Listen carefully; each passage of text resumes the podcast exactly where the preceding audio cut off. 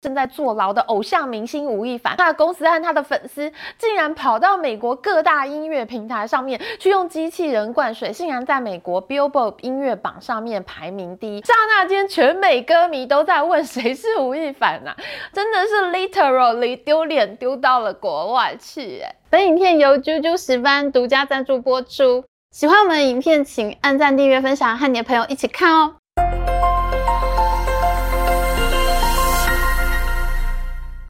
大家好，我是 Amy。前阵子中国间谍气球抛到美国上空，美国人简直是气炸，因为美国呢是一个曾经被九一一恐怖攻击的国家，在美国上空放间谍气球，立刻被视为是对美国本土刺探行为，导致美国现在的反中情绪呢越来越高涨。本来呢是共和党议员在主导要下架抖音的，现在呢连民主党议员也纷纷加入，要求应用商店呢都下架抖音。已经有二十个州政府呢禁止政府网络连上抖音，而已经有二十几个美国大学禁止校内网络连上抖音了，就包括德州大学奥斯汀分校啊、德州理工大学、爱荷华州立大学、佛罗里达大学，还有最新的威斯康星大学，哇，都是很好的学学校哎。抖音现在呢越来越成为全球抗中保美哦不，全球抗中的指标了。那这一集呢，我们就要来说说抖音，因为我自己曾经在中国大型电商公司工作嘛，非常了解中国网络公司的生态，所以呢，我要以 inside 的角度来跟大家分析一下抖音为什么会这么红。身为一个 insider 呢，首先我要说，抖音为什么能崛起，这跟美国网络公司的难搞呢，绝对是有很大关系的。如果你经常用脸书的话，你一定经常听到大家在说，怎么触及又降低了呢？你用脸书就会发现啊，你只要贴链接啊、贴照片啊、贴影片啊，你平常贴文三四千赞，但是你贴了外部链接之后，就只剩下三四百赞。为什么呢？因为脸书要收你的钱呐、你必须要买广告才能让你的粉专被更多人看到。如果你想在脸书上卖东西，把脸书的流量连到外面的购物网站的话，那更是更加的不可以。你一定要付钱买脸书广告才能提高你的触及率。你常常用脸书，你就会发现，我要一直为脸书做工啊，我要为脸书做很多事情，我的触及率才会提升。诶，可是中国公司想事情不是这样的，他们也想要。跟你收钱，但是呢，他们了解用户的心情呢，一定是最重要的。那中国公司呢，就有一种灌水文化，灌的用户咪咪冒冒。你来我这边开账号啊，我就自动给你加很多好友，就算你是新用户哦，你第一次发文也会有五六十个人给你按赞。事实上，到底有没有真人给你按赞，你不知道。那到底那些加你好友的人是不是真人，你也不知道。可是呢，人类普遍都有一种心理，就是每个人都认为自己很好啊，很棒嘛，对嘛？果然我就是很受欢迎嘛。你看，有很多人加我啊，很多人给我按赞，那其实大家根本就不会去追究到底是不是真人按赞，因为大家呢都已经沉醉在自己很受欢迎的幻象里面了。那你想，你在脸书上写了一大堆没人看到，你在抖音上呢，却有很多人按赞加好友，两个 APP 都在你的手机里面，你会比较想要打开哪一个呢？当然是抖音啊！你去那边面对的是一个比较美好的自己，就算是一个幻象，你也会跟抖音合谋起来，自己骗自己。那当然，大家都是先玩抖音啊。灌水有没有用呢？很遗憾的，我要告诉你，灌水很有用。因为人类呢有从众心理，你看啊，好多人都在看 Amy 哦，那我也要赶快来看，他讲的话一定很有道理。然后呢，就会有越来越多人都来围观你，那这就导致中国网络产业呢，它非常重视这个灌水文化。不管你发什么新产品，我都先把水灌到满就对了。譬如说呢，现在已经因为性侵未成年少女正在坐牢的偶像。明星吴亦凡，他在二零一八年的时候呢，曾经发行过自己的唱片专辑。那他的公司和他的粉丝竟然跑到美国各大音乐平台上面去用机器人灌水，希望呢能把吴亦凡的专辑排上畅销排行榜。那这种行为呢，在中国就被称为刷榜。吴亦凡的粉丝真的是世界最疯狂哎！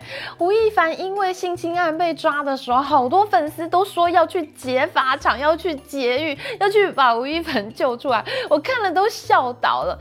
这么疯狂的粉丝去刷榜，果然呢就刷出了惊人的新境界。吴亦凡的专辑呢，竟然在美国 Billboard 音乐榜上面排名第一，把 Lady Gaga、Ariana Grande 呢都踢到了他的后面。更爆笑的是，Billboard 前十名的单曲里面，竟然有七首歌都是吴亦凡的歌。刹那间，全美歌迷都在问谁是吴亦凡啊？真的是 literally 丢脸丢到了国外去哎！被灌水的人呢，会觉得自己。很受欢迎，心情很好，大家都是这样，人同此心，心同此理嘛。不过接下来我要讲一个我很推崇的中国公司做法了，那就是呢，他们会很努力的让所有的用户都分享到演算法红利。我举一个小例子哈，我有一个朋友，他很喜欢拿自己的二手物品贴到像是 PC 用商店街啊、露天拍卖啊、虾皮这些网站去卖。他说哦，每次贴到虾皮，立刻就会有人点进来，会有人来看他的东西，然后过几天呢，真的能成交。但是呢，同样的东西呢，贴到其他网站就没有人点开来看，所以呢，他现在呢是最喜欢在虾皮上面买东西。其实我自己认为哦，这就是中国网站最值得学习的地方。这在中国呢叫做调动流量，因为中国的人工比较便宜嘛，所以我们在公司里面呢就会请很多运营经理，他会带很多的工读生。那所谓的运营呢，就是我来想办法让我们网站上面的人呢变得很活跃，他们会一直点、一直点、一直看、一直看。那我们会有很多运营的办法，譬如说呢，每天都要发 push mail 到你的手机里面，因为我自己是在电商。公司工作嘛，我们就会依照你过去买过的东西啊、关注的商品啊，现在打折了，我们就会发消息给你。那这些呢，只是最基本每天要做的工作，还有很多很多运营的手法，三天三夜都讲不完。那我以前的 staff 呢，他们到现在都还是常常打电话给我，那讨论呢要怎么去调动流量，还有哪些版面呢，哪些区块的流量是可以去调动的。像是我前阵子呢，就建议我的 staff，他可以把读者评价区的关键字筛选出来，再去找符合关键字的产品，做一次节日的特别推送。那这些其实都是很琐碎的工作，但是呢，非常的有用。其实，在中国公司里面呢，真的花费蛮多的人力在调动流量啊，分配演算法。我们会让买家和卖家呢，让创作者和用户呢，都能够分享到演算法的红利。甚至你是新的卖家、新的创作者，我们都会注意去分配流量。那这就是会让用户们一直在你的平台上，一直感觉到有新的东西可以看、可以玩，他会更喜欢来的原因。那抖音呢，又是其中以演算法见长的一家公司。抖音的演算法呢，一直都是全中国最强的。确的说呢，我们用的 APP 呢是抖音的海外版，叫做 TikTok。那抖音呢是中国国内所使用的版本，带有中国特色的网络监管色彩。也就是说，你关键字特别多啦，特别爱党爱中国啦。那 TikTok 呢，则是抖音的海外版本。两个 APP 的内容呢，理论上是不一样的。不过呢，外界并不清楚到底哪里不一样，疑虑非常的大。而我自己呢，其实也不那么相信中国公司的官方说法。那在抖音之前的一任产品经理呢，也是现在抖音母公司字节跳动集团的 CEO 张楠，她是一个美女哦，她自己就公开说过，抖音的四个成功密码是全荧幕高清画面、音乐、特效滤镜，还有个性化的推荐，这也就是刚刚我们所讲的演算法。虽然张楠这个 CEO 他讲的有一定的道理，抖音自带丰富的配乐素材库，还有可以把人人变得完全不像自己的超美颜特效滤镜，那加上它的页面呢是直的，又有字节跳动最引以为傲的个人化推荐算法，完全就可以送上你喜欢看的内容。张楠提到的这些元素呢，当然都对抖音有一定的贡献程度。然后我自己认为呢，抖音呢，它是一个抓住了青少年彷徨迷惘、自我定位最不清楚的时期。他们抓住了青少年想要被认同、想要被看到的欲望，因此呢，就成为了青少年最简单、最低成本可以爆红的一个管道。首先呢，抖音的每一个影片只要十五秒，你不需要像 YouTube 那样长篇大论、编写有素材的内容，你只要十五秒可以吸引人的一些小片段，你就可以。成为抖音的创作者了。那这个创作门槛真的太低了。我们现在做追剧时间啊，我要书画，要摄影棚，要拍片，要剪辑，还要跟同类型的 YouTube 竞争流量。那 YouTube 的进入门槛显然就已经很高了，这不是一个对青少年 friendly 的曝光平台。但是呢，在抖音上面已经有很多特效滤镜和各种搭配素材了，我不用花什么钱就可以做一条小影片，成本真的太低了。第二个抖音吸引人的地方呢，就是时间的魔术。大家现在看我的影片哈，我的影片动辄就是十五分钟，长一点的都到了二十分钟。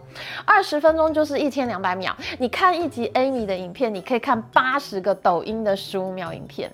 但是在 YT 上面呢，我的观看数就只有一次。在抖音上面呢，同样的时间却已经有八十个观看数了。你想想看，一天二十四小时，一个人最多能看九十六个十五分钟的 YT 影片，却可以看五千七百六十个十五秒的抖音影片。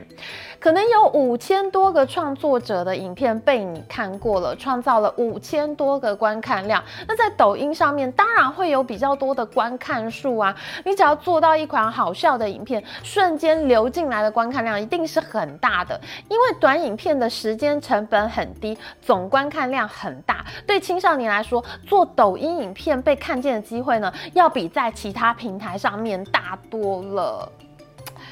对青少年来说呢，他的自我还是模糊的。他这个人在世界上的地位是什么？他将来想要做什么？他们都会觉得很迷惘。像我现在呢，就一点都不迷惘。我都做财经内容二十年了，完全没有迷惘。但是呢，我小时候可不知道啊，年轻人、青少年呢，在抖音上可以被看见、被肯定。那他我的自我实现呢，就在抖音上面非常便宜、方便的完成了。那这对平台来说是多好的事情呢？这些青少年自己会去拉他的朋友来帮他按赞，一个拉一个，平台就轻松很多了。难怪真的是抖音一响，父母白养啊！我自己观察中国网络公司呢，他们还有一个很值得注意的特性，那就是很舍得花钱，用钱换流量。最早参透这点天机的人呢，就是马云。他在阿里巴巴平台上面发红包，那这样来我们平台上面买东西的人呢，就可以拿到公司发的红包，相当于你去买东西的时候呢，就得到了打折的优惠嘛。发红包真的是太有用了。后来所有的中国网络公司都很舍得花这种钱，譬如说虾皮的免运费啊，拼多多的砍一刀啊，都是类似的逻辑。哎，可是你什么时候在脸书或 Twitter 上面拿到过红包呢？这个就是中国公司很特别的一种行销方式，真正是所谓的砸钱行销。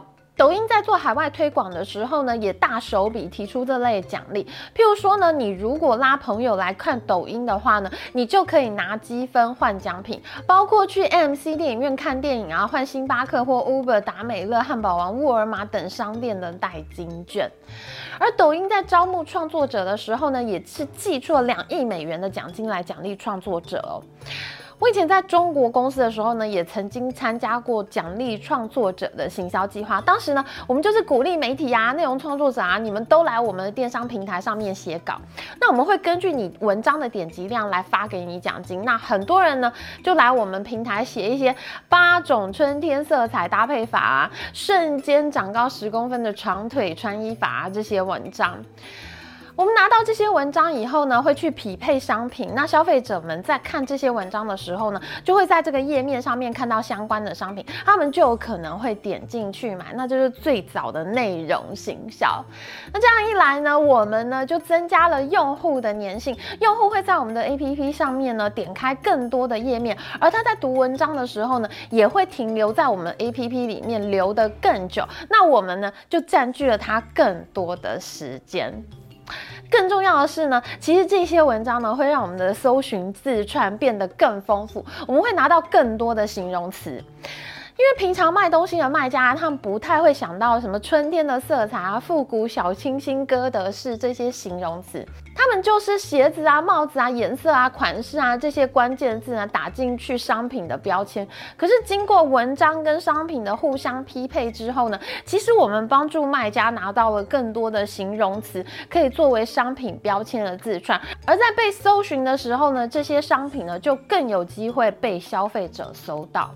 其实抖音这一种砸钱行销大撒币的举动呢，也刺激了美国网络公司跟进哦。譬如说，脸书呢也一度拿出十亿美元来跟抖音抢网红。那 YouTube 呢，前阵子都把流量呢都给了 Shorts 短影片，害我们有几支影片的点击量暴跌。那 YouTube 呢还曾经拿出过一亿美元来奖励短影片，很可能呢也就是被抖音给刺激到了。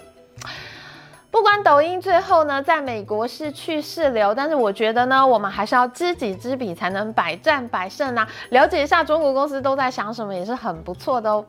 喜欢我们的影片，请记得帮我们按赞，还有记得按订阅频道加开启小铃铛。我们下次再见哦，拜拜。